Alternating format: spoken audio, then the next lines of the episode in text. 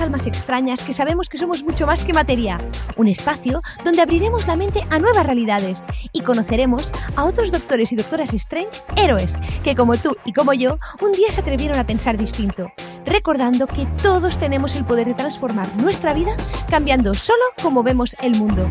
Te doy la bienvenida a este multiverso de inspiración donde todo es posible. ¿Empezamos?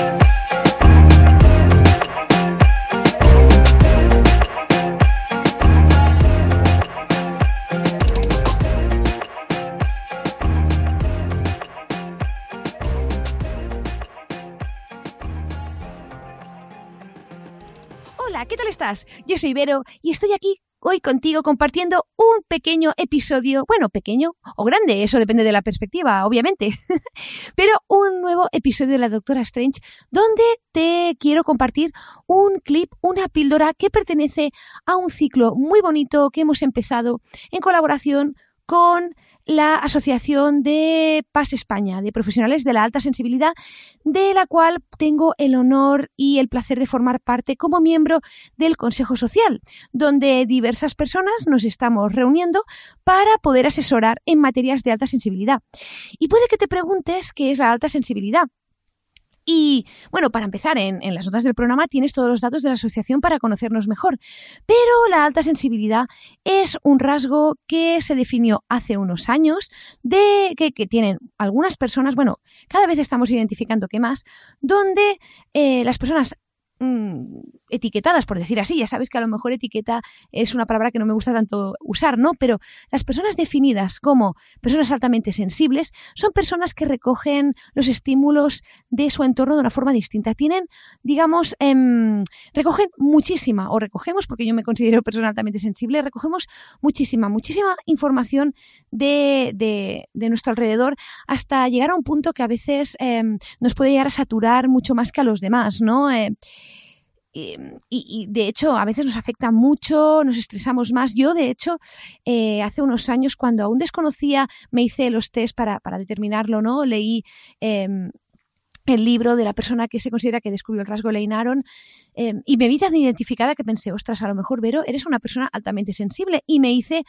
unos cuantos test y de hecho tenéis uno disponible en la página de la Asociación Española de Alta Sensibilidad que repito que tenemos todos los datos aquí abajo, ¿no? Pues bien, Em, cuando me di cuenta de que podía serlo, me sentí muy reconocida. Hasta ese momento, en algunas eh, cosas me sentía un poco distinta a los demás, ¿no? Un perro verde en algunos aspectos. Bueno, y lo sigo siendo, ¿eh? Y muy orgullosa. Pero cabe decir que se está determinando que este es un rasgo clínico, eh, no es digamos, algo que nos imaginemos, ¿no? Sino que cada vez más personas eh, se están identificando con este rasgo, se están identificando en niños, en adultos, en personas de todas las edades y mm, lo que podría parecer que por un lado nos incapacita, ¿no?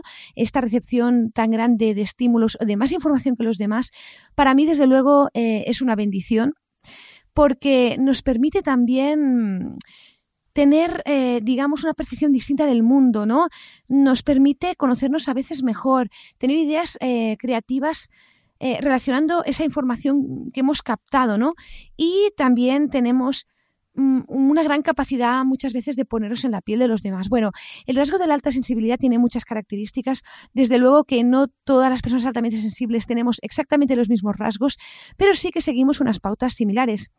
Y eh, te invito desde ahora mismo a que visites la página, le des un vistazo, es muy bonita, muy científicamente em, fundamentada y eh, puede que, quién sabe, tú también seas una persona altamente sensible. Y aquí en el podcast voy a compartir contigo también todos los clips que, estamos creando de desarrollo personal para la asociación. Y en el de hoy em, iniciamos un ciclo donde vamos a hablar sobre la gestión del tiempo en la alta sensibilidad, porque es uno de los parámetros que a veces nos cuesta más, ¿no? Al tener esa permeabilidad de estímulos, al captarlo de una forma distinta a nivel cognitivo cerebral, pues hace que nos estresemos más en, en conjunto, ¿no? Y eh, claro, la gestión del tiempo no es una excepción, al revés, el tiempo es vida, el tiempo lo es todo. Entonces, para, para, una persona altamente sensible, bueno, para cualquier persona sea altamente sensible o no, la gestión del tiempo es, y del estrés, por supuesto, son vitales para vivir una vida feliz, ¿no? Y alcanzar el bienestar. Pero la alta sensibilidad, desde luego, es un, una tecla que debemos tocar y tocarla bien. Así pues, hoy te comparto en, en el programa un clip sobre la alta sensibilidad, la gestión del estrés y del tiempo. Espero que te guste y nos escuchamos en unos minutos. Un abrazo y hasta luego. ¿Gestionas tu tiempo o dejas que tu tiempo te gestione a ti? Hola, ¿qué tal estás? Yo soy Verónica Fernández, doctora en biología molecular, terapeuta holística, mentora en salud y productividad consciente y persona altamente sensible y estoy encantadísima de estar hoy aquí contigo en este precioso ciclo donde vamos a aprender a gestionar nuestro tiempo desde la sensibilidad para convertirlo en nuestro mayor aliado.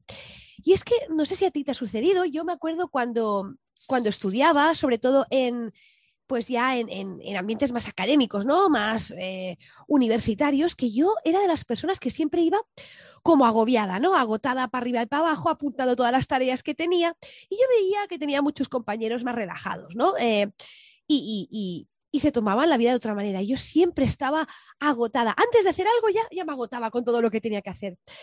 Puede que esta sensación eh, te, te suene, te resuene, la estés viviendo ahora mismo. Y la verdad es que descubrir que una de las razones por las que me ocurría esto era mi alta sensibilidad, realmente me produjo un gran alivio, no solo en esta área, sino en muchas áreas de, mi vida, que seguramente tú también lo has experimentado. Así pues, el tiempo en realidad es... Dicen que el tiempo es oro. Yo creo que no le falta razón, porque es el recurso, el único recurso no renovable que tenemos. Podemos renovar muchas cosas, pero el tiempo, nacemos con él hasta que en este plano dejamos de disfrutarlo. Por eso muchas veces se dice que el tiempo es vida, no solo por el disfrute del tiempo, sino porque realmente es un sinónimo del tiempo y de la vida y de cómo la estamos viviendo. En las personas altamente sensibles nos encontramos con que nuestra energía es nuestro mayor activo. ¿Cómo la invertimos? ¿Cómo la gestionamos? ¿Y cómo la contenemos? Marca la diferencia de nuestros días. Y por ello, cómo gestionamos esa energía en relación al tiempo que tenemos en cada jornada, marcará la diferencia entre sentirnos bien y sentirnos agobiados, saturados, como muchas veces nos sucede por ser personas altamente sensibles. Entonces, en este ciclo quiero eh, que nos acompañemos en un viaje donde aprenderemos a reflexionar, a, a ver el tiempo de otra manera, a convertirnos en, mejores amigos, a conocerlo bien y aprenderemos herramientas para fluir con él y así poder llegar hasta donde nos propongamos desde nuestra alta sensibilidad y también desde el ser en lugar del hacer, porque una de las cosas que, creo que nos define dentro de esta alta sensibilidad es que no hacemos las cosas por hacer.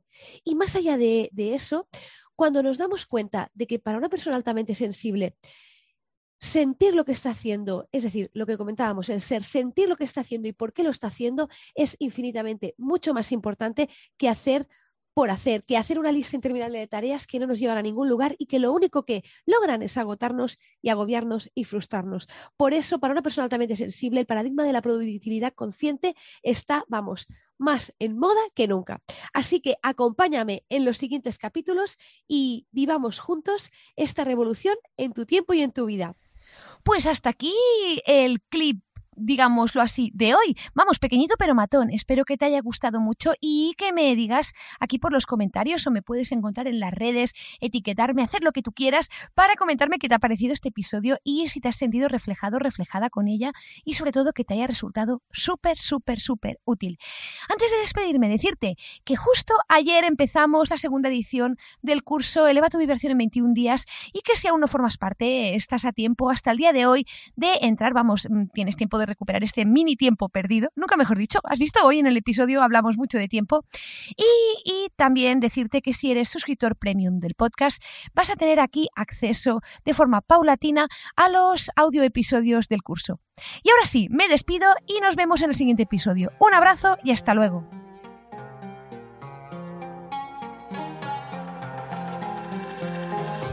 Y hasta aquí el episodio de hoy. Gracias, gracias, gracias por estar aquí y simplemente atreverte a ser tú.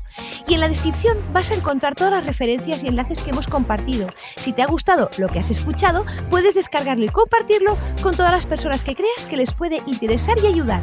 Y si lo sientes, me encantaría que me dejaras una valoración del podcast. Nos seguimos en crecimientoconconciencia.com y nos vemos muy prontito por aquí. Y hasta entonces recuerda que todo es posible cuando cambias lo que crees que es posible. Un abrazo y hasta luego.